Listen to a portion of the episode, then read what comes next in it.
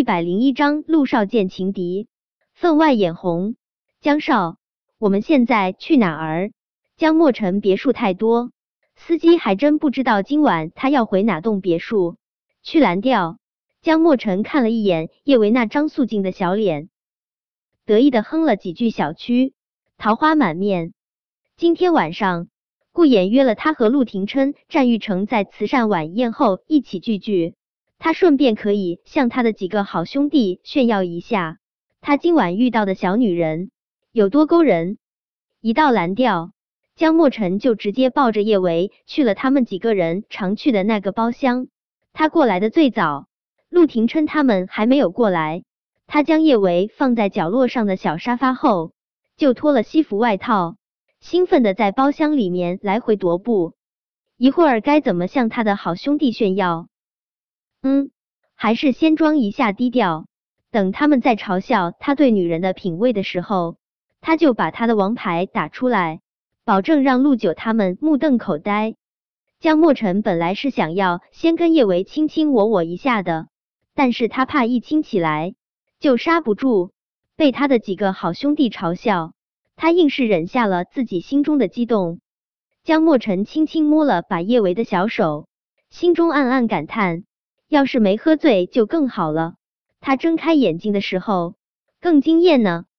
不过等他跟了他，他有的是机会带他见他的这几个好兄弟，那时候再惊艳众人也不迟。江莫尘没等多久，战玉成、顾衍、陆廷琛就陆续赶了过来。陆廷琛一直在看手机，他给叶维发了信息，但他一直没回。他打电话，他也不接。今晚叶维没有被吴帅欺负，他肯定全身而退了。他不理他，肯定是在气他昨晚占了他的便宜。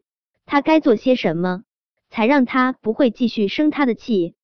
江莫尘今晚兴奋的过火，想到陆廷琛是个万年老光棍，在女人那方面还有障碍，他清了清喉咙，打算先刺激陆廷琛一下。陆九，你那方面是不是还不行？要是在平时，江莫尘这么放肆，早就挨揍了。但现在，陆廷琛满脑子都是叶维，他都没有听清楚江莫尘说了什么。江二。胡说什么呢？谁说我们家陆九不行？我们家陆九比谁都行。顾言以前也是各种嫌弃陆廷琛不行的，但自从叶维出现后，他就改变了观点。他认为陆九在叶维面前肯定是很行的，比谁都行。江莫尘故意装出一副震惊无比的模样，忽的，他笑得一脸狡黠的看着顾衍。顾大，有情况啊！你怎么知道陆九比谁都行？该不会你俩出柜了吧？去去去，你才出柜了呢！你们全家都出柜了。顾衍这种钢铁直男最讨厌别人怀疑他的性取向，反正陆九就是很行。昨天晚上见到陆廷琛和叶维在一起，战玉成知道陆廷琛是铁树开花了，不过他向来惜字如金。并没有告诉江莫尘、陆廷琛和叶维的事。顾大，你快点儿告诉我啊！你到底怎么知道的？陆九很行。江莫尘忽的一拍腿，止不住的惊呼出声。陆九身边该不会是有女人了吧？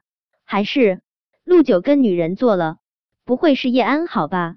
就叶安好那德性，陆九也能下得去口？这口味也太重了吧？江二。你还好意思说陆九？你口味貌似比陆九更重。顾衍一脸的嫌弃。我刚刚还听苏家那小子说了呢。今晚你在晚宴上说了，你还上过一头乳牛。顾大，你特么的给我闭嘴！你才上过一头乳牛呢！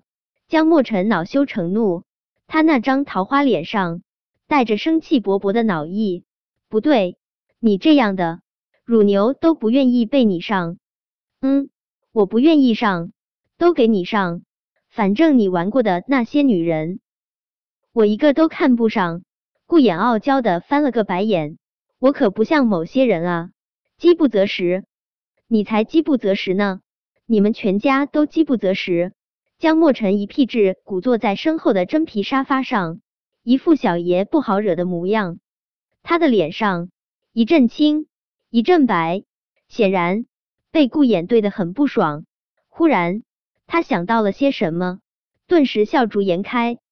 顾衍和江莫尘向来是一见面就吵得不可开交，见江莫尘忽然傻笑，他自然是不会放过对他的机会。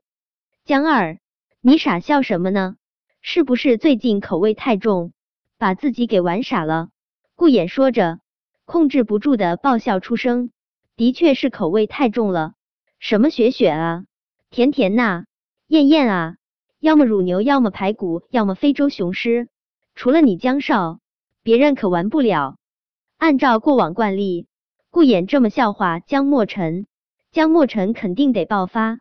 出乎意料的是，江莫尘依旧靠在真皮沙发上，乐呵乐呵的傻笑。顾衍眯起眼睛，多看了江莫尘一眼，他无比确定江莫尘是真的把自己给玩傻了。战玉成也看出了江莫尘的异样，惜字如金的他淡淡问了他一句：“江二，你脑子没事，不需要看医生？”江莫尘不敢对战玉成。只能在心中暗暗说了句：“你脑子才有事呢，你们全家都有事。”小爷我笑是心情好，你懂个屁！江莫尘没有立马说话，他翘起二郎腿，一副悠然自得的模样，就差嘴里叼根狗尾巴草了。忽的，他放下腿，身子往后一仰：“我承认，我以前口味的确是有些差，不过我现在……”口味是越来越好了。